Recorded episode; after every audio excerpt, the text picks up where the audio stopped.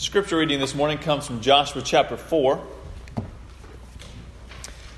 When all the nation had finished passing over the Jordan, the Lord said to Joshua, Take twelve men from the people, from each tribe a man, and command them, saying, Take twelve stones from here out of the midst of the Jordan, from every place where the priest's feet stood firmly, and bring them over with you, and lay them down in the place where you lodge tonight. Then Joshua called the twelve men from the people of Israel, whom he had appointed, a man from each tribe. And Joshua said to them, Pass on before the ark of the Lord your God in the midst of the Jordan, and take up each of you a stone upon his shoulder, according to the number of the tribes of the people of Israel, that this may be a sign among you. When your children ask in time to come, What do these stones mean to you? Then you shall tell them that the waters of the Jordan were cut off before the ark of the covenant of the Lord. When it passed over the Jordan, the waters of the Jordan were cut off. So these stones shall be to you, to the people of Israel, a memorial forever. And the people of Israel did just as Joshua commanded, and took up twelve stones out of the midst of the Jordan, according to the number of the tribes of the people of Israel, just as the Lord told Joshua. And they carried them over with them to the place where they lodged and laid them down there. And Joshua set up twelve stones in the midst of the Jordan in the place where the feet of the priests bearing the ark of the covenant had stood. And they are there to this day. For the priests bearing the ark stood in the midst of the Jordan until everyone or everything was finished that the Lord commanded Joshua to tell the people, according to all that Moses had commanded Joshua.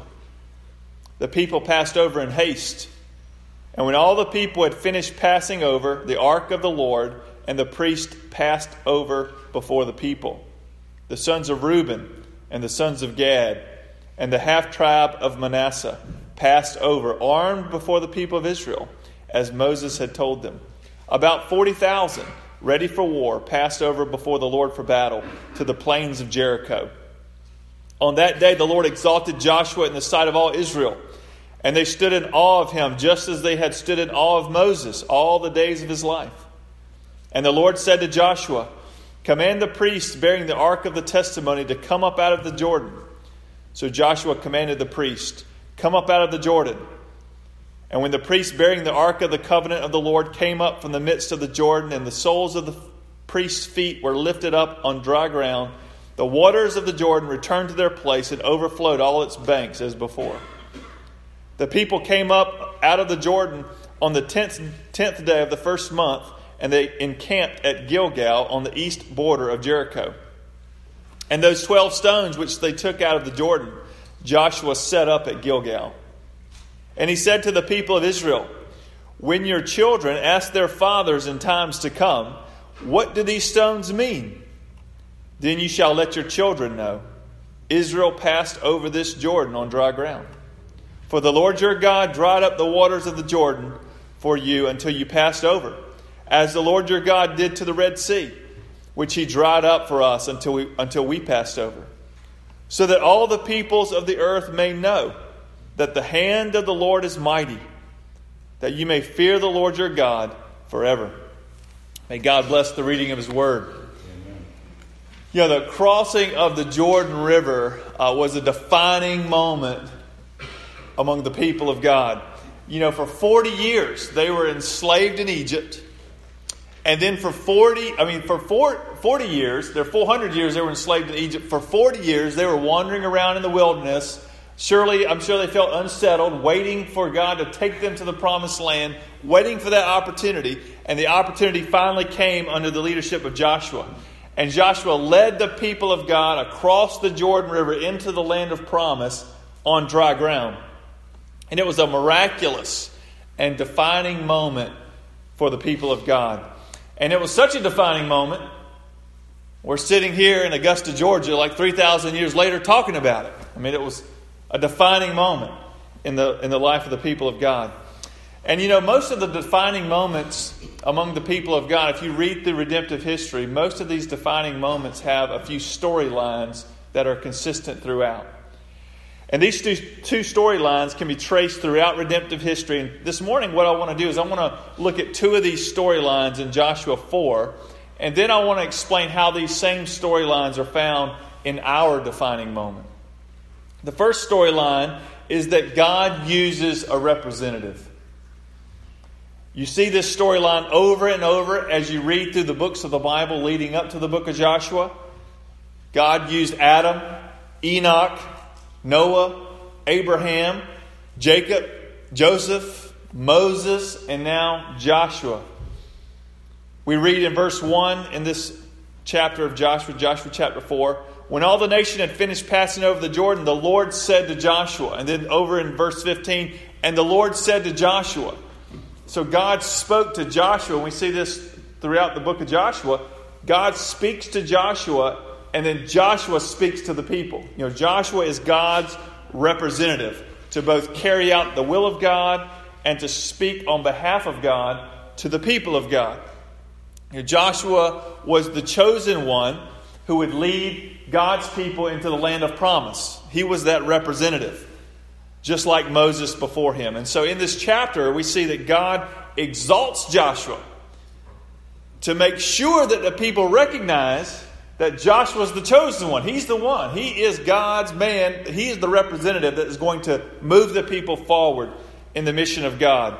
And the way he affirms that is through this miraculous event of crossing uh, the Jordan River on, on, on dry ground. God holds back the water and one of the reasons he does it this way is to exalt Joshua, to show the people Joshua is his representative. Verse 14 says, On that day, the Lord exalted Joshua in the sight of all Israel, and they stood in awe of him, just as they had stood in awe of Moses all the days of his life.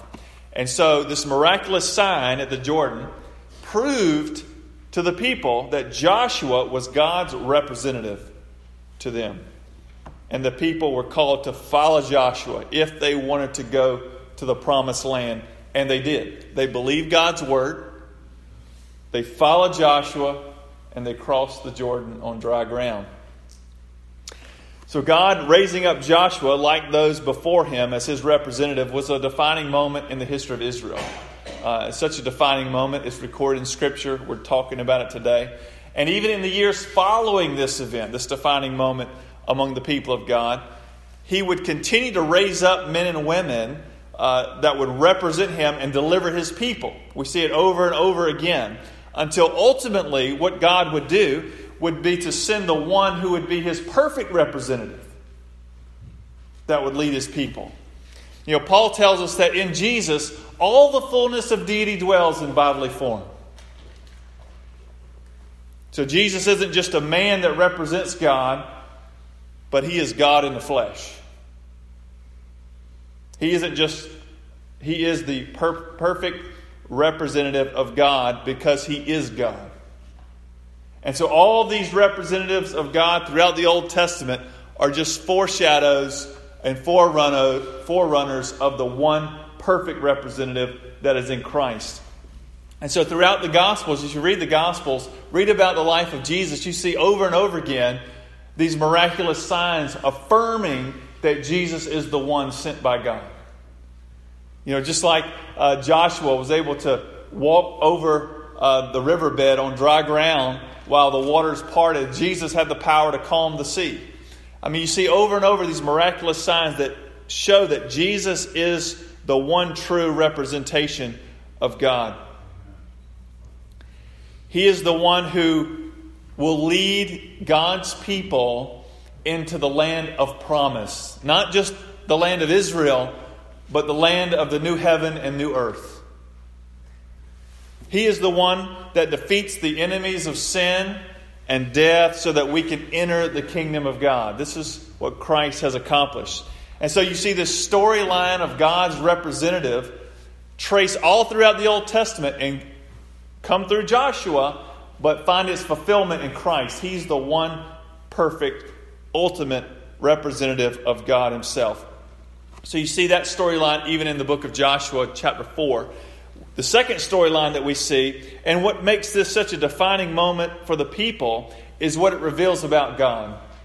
As you read through redemptive history, you notice as God acts, as He's acting among His people, He's revealing something about Himself. And this miraculous crossing of the Jordan reveals at least two truths about God that we see in the passage. One is that the hand of the, of the Lord is mighty, right? We see that the hand of the Lord is mighty. Look at verses 19 through 24 again.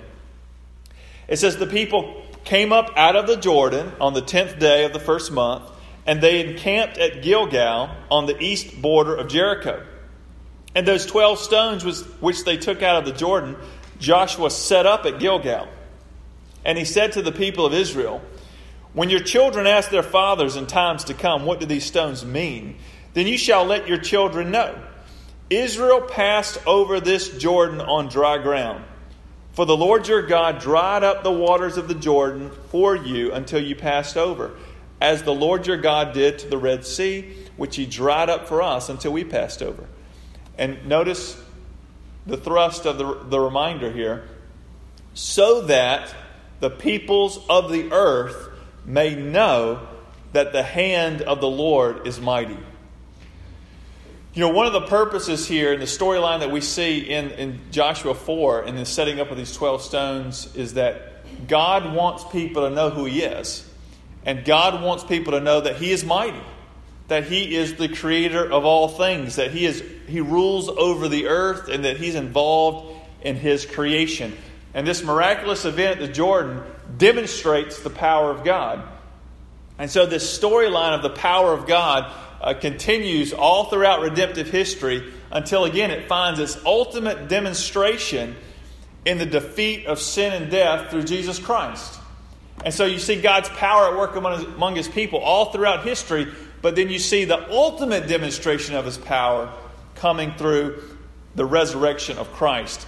Whereas you see, you know, the barrier of freedom in the Old Testament, the barrier of freedom for the people of God was the Red Sea, right? They were coming out of Egypt. They could not get through the Red Sea on their own. God parts the Red Sea, brings them into freedom. And then you come to another barrier. You have the Jordan River, and the people want to go to the promised land of God that He had promised to give them, and they had this barrier of the river. So God, by His power, divides the river, brings the people through. And these are significant barriers, but not as significant and not as formidable as the barriers of sin and death. Because you see, even though they passed through the Red Sea, even though they passed through the Jordan, they still had to deal with death. And the only representative of God that can deal with the barriers of sin and death is the Son of God, Jesus Christ. And so, if you and I, we want to cross through sin and death into the land of promise, into freedom, into the life that God wants us to experience, then we have to come through the one true representative of God, Jesus Christ, because He's the only one that can deal with these formidable barriers that we cannot accomplish on our own. We cannot deal with this sin problem. We can't deal with death. And the only way to experience eternal life with God is through Christ. You know, we were having a conversation the other day. Um, I was having a conversation about uh, how people just misunderstand Christianity. And we were talking about how people just have this in their mind that somehow they can deal with sin and death. And you may say, well, Ron, that sounds kind of silly. Well, really, it, I don't think it really does when you think about it because this is what people think. This is what you may think. And that is, what makes you right with God? And you may say, well, Ron, I'm a pretty good person. I try to do what's right. I'm thinking, is that is that enough to deal with sin and death? is that going to get you across that barrier? You know, thinking that you're a good, good enough person to deal with sin and death on your own and to get into a right relationship with God uh, is, is a misunderstanding of the gospel. You would make a great Muslim. You know, you know, Islam teaches if I am good enough, if I can just do enough good things, perhaps Allah would be merciful to me and I will enter paradise. You would make a great Muslim if you think you're good enough to get in heaven. But Christianity doesn't teach that at all. Christianity teaches that you can't deal with sin and death. You are incapable of dealing with it. And that's why God sent his son, Christ. He's the only one. I mean, that's why he sent Jesus to die on the cross for our sin because you can't deal with it. I can't deal with it. The only way we can come to God is through the power of God working through His Son, through His death, and through His resurrection. It is for by the grace of God that we are saved through the faith, our faith in Jesus Christ. It's not by the good things we've done, it's not how many good works we do. That is not the gospel. The gospel is that Christ died for our sins, and in Him we have eternal life. Just like the people could not part the Red Sea, they could not part the Jordan River, you cannot deal with sin and death. Only Christ can deal with that. And if you want to cross that barrier, you must be found in Christ. And the way we're found in Christ is by faith. We believe and we receive the gift that He gives us. So the fact that salvation is through Christ alone, you know what it does? It eliminates our boasting. right? Eliminates the boasting. You can't say, well, I've been good enough, you know. I do good, I, you know, I should get this. No, it eliminates boasting, but it turns it into the bragging of, on, it, we brag on Christ. We boast in what He has done. Uh, and that's the difference. It's all about what Christ has done. He has, is the ultimate demonstration of the power of God because, it, because through Him, God deals with our deepest need, and that is to overcome sin and death. And the second truth that the crossing of the Jordan revealed about God is that God wants his people to remember how they were delivered. He wants us to remember. Look at verses 1 and through 3. It says, When all the nation had finished passing over the Jordan, the, the, the Lord said to Joshua, Take 12 men from the people, from each tribe a man, and command them, saying, Take 12 stones from here, out of the midst of the Jordan, from the very place where the priest's feet stood firmly and bring them over with you and lay them down in the place where you lodge tonight. So Joshua, God tells Joshua, okay, I want you to take 12 men, one man from each tribe, so representing all the people, and I want you to pick up a stone from the dry riverbed, and I want you to carry it through the riverbed, uh, cross the riverbed into the place where you will lodge. So carry it to Gilgal. What you need to notice is that uh, these aren't small stones. You might be thinking, well, if I was that person, I'd pick up like a little small rock. I got to carry it all the way to Gilgal. I'm just going to pick up a small rock. No. Uh, in verse 5, Joshua tells the men, Take up each of you a stone upon his shoulder. So don't take a little pebble. Get a big rock. You know, let's get a big rock. You're representing your whole tribe, right? You can see maybe these guys saying, I'm going to get the biggest rock here. You know, we're, we're going to have a little uh, strongman contest, see how far we can carry this thing. So they get a big rock, they put it on their shoulders, and they carry these big stones uh, from Jordan to, the, to, to Gilgal. Now jump down to verses 19 through 20. We read, The people came up out of the Jordan on the tenth day of the first month, and they encamped at Gilgal on the east border of Jericho. And those 12 stones which they took out of the Jordan, Joshua set up at Gilgal. So they bring the stones in, they set them down, and Joshua's going to set them up. Now, why did God tell them to stack these 12 stones from the Jordan at Gilgal? Well, we see it verses 21 through 24. And he said to the people of Israel, When your children ask their fathers in times to come, What do these stones mean? Then you shall let your children know. Israel passed over this Jordan on dry ground.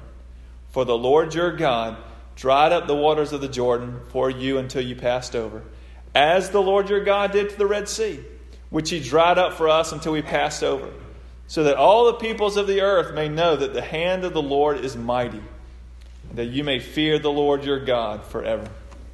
So the 12 stones served as a reminder to the people of God of how God delivered them through the Red Sea and through the Jordan River. And it was a reminder not only for that current generation, but also to future generations. You know, Joshua said, When your children ask their fathers in times to come, what do these stones mean? So, you know, if I were to stack 12 large stones here on the stage and you were to walk in this morning before the service, many of you adults would look at that and say, I wonder what those stones are for. But you probably wouldn't say it out loud. You would be thinking it in your mind. But the children, when they walk in, the nearest person they could find, they'd say, What are these stones up there for? Pastor Ron, what do you got those stones up there for? You know, they're just curious and they just verbalize their curiosity. And obviously, God knew that. Joshua knew that. And so God gives them this tangible, intentional reminder of how God delivered them through the Red Sea and the Jordan River, through this stack of these 12 stones.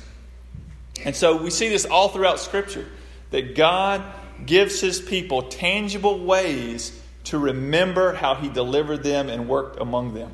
I mean, just think through it. You know, to Noah, what did he give Noah? The rainbow. You know, Abraham, what does he tell Abraham? Look at the stars in the sky. Your descendants are going to be numerous as the stars in the sky. So every time Abraham would look and see those stars, he would remember God's promise. Jacob, he gave Jacob a limp. Every time he was limping, he was thinking about God, how he wrestled with God. He gave his people the Passover meal to remember uh, God bringing them out of slavery through the Red Sea. And he had Joshua stack these 12 stones to remind the people of his power. So, what does God give us today? Is there something that God gives us today and tells us this is what you should do? This is a tangible reminder of how I delivered you. Has God given us anything? Well, He has. We call it the Lord's Supper. Some call it communion, others call it the Eucharist, but we're all talking about the same thing. We're talking about this tangible reminder that helps us to remember what God has done for us through Jesus Christ.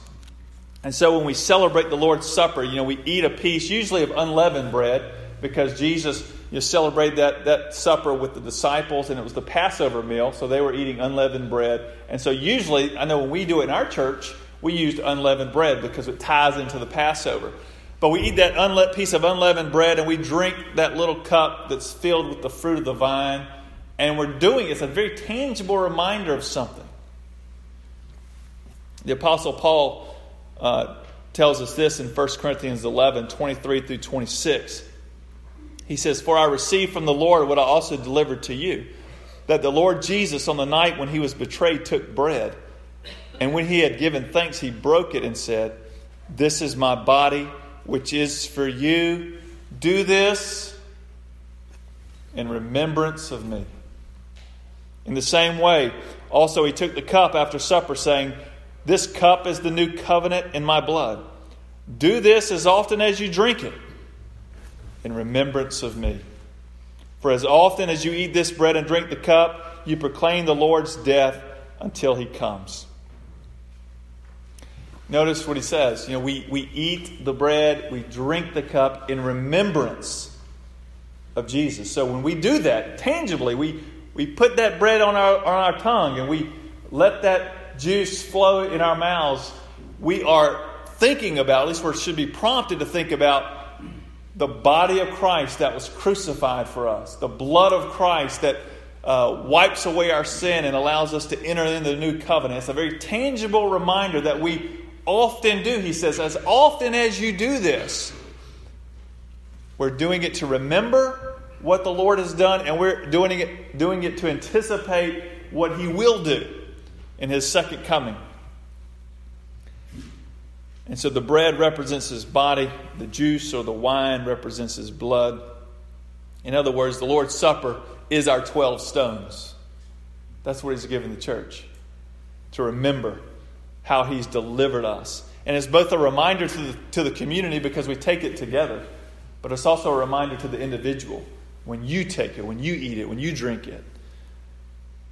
Now, in addition to the Lord's Supper, uh, there are individual memorials that, that you may have uh, that remind you of God's faithfulness in your life. They're not memorials that are given to the church as a whole, but maybe for you. There are certain things that prompt reminders for you and how God worked in your life. Maybe you think about the place that you heard the gospel and responded in faith. And maybe that was a special place. Maybe it was a church or a camp or whatever it may be. And you think back to that and reminds you of the grace of God. It reminds you of the gospel.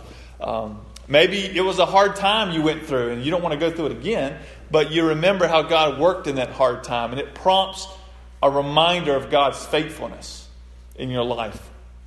You know, I was talking to a few couples uh, a few weeks ago, and they were saying how uh, they had been writing down ways in which God had provided for them. And they did it for two reasons. One is so they can remember God's faithfulness, but the other reason is so they can tell their children of the faithfulness of God. And so these are just other types of memorials, 12 stones, if you will, that prompt reminders of the faithfulness of God, the power of God in our own lives. And I encourage you, you know, find ways that you may can prompt your memory. Because one of the biggest dangers that we fall into is we forget. We forget the goodness of God. We forget how He delivered us uh, through Christ. We forget the, the beauty of the gospel. Uh, we forget those times that He works in our lives, and we just kind of just take it for granted. So think of ways that may help you prompt uh, your remembrance of those times. Maybe you want to write it down or keep a journal or whatever it may be. Paint a picture or uh, compose a song or whatever it may be. But also notice that Joshua told the people that, you know, the, the stack of 12 stones, one of the things that this stack would do, because children are very curious, you know, they're walking around and they see, you know, maybe you walk by Gilgal one day and you see the stack of 12 stones and you realize there are other stones on the ground, but these stones are interesting because they're kind of stacked up. And so they're going to say, well, what does this mean? What does this represent?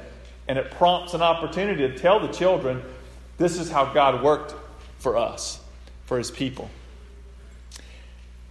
You know, when um, you think about today, we're not stacking up 12 stones, but one of the, one of the greatest memorials to the power of God today is a changed life. You know, when people see God changing your life, they may or may not say this to you, but they may be thinking it, and that is, they may be saying to themselves, you know, what has happened to him? What has happened to her? And what they're witnessing is a memorial to the power of God, which may provide an opportunity for you to say, Let me tell you about how God delivered me. You're crossing the Jordan, as we read in Joshua 4. This was a, a defining moment among the people of God. And for us today, being saved through faith in Christ is the defining moment for us. And so the question I want you to think about is, you know, have you have you crossed over from death to life? I mean, does that moment define you? Does that decision define you? Have you made that decision? Do you believe that Jesus is God's perfect representative that can enable you to pass into the promised land of the new heaven and new earth for all eternity. You know, if you've never given your life to Christ, I encourage you and challenge you to do it today. Tell God you're tired of running from Him and you're ready to surrender your life to Jesus Christ. You're ready to believe in Him as God's representation, as God's deliverer for His people. Tell God that you're sorry for your sin and ask Him to forgive you because of Jesus' death on the cross. And when you place your life in the hands of Jesus, your life will become a memorial to the power of God. And for those of us who have given our lives to Christ, you know, we're in a position to be living stones, right? We can be living stones. We can be living testimony of what God can do in a life that's changed by the gospel. And we can even be stones that speak and tell people around us about the goodness and the grace and the power of God, so that the peoples of the earth may know that the hand of the Lord is mighty. Let us pray. Father, thank you for this passage. Thank you that you uh, have been at work all throughout redemptive history through your people, through your representatives and that you have called us to remember. Remember how you have worked in our lives. Remember your goodness, your grace. Remember how you've delivered us from slavery to freedom, from sin to forgiveness, from death to life. Lord, thank you for Jesus. Thank you for what he accomplished on the cross and through his resurrection. Thank you for uh, the memorial of the Lord's Supper that we can partake of and remember what Jesus has done and anticipate his coming again. Thank you for your Holy Spirit that lives in every believer and brings about change so that we can be living stones, stones that speak of your goodness and grace to those around us, so that all the people in Augusta and around the world may know that your hand is mighty. Lord, even as we leave here today and move into this week, let us remember that. Remember what you've done for us so that we may proclaim your goodness to those around us. In Jesus' name, amen.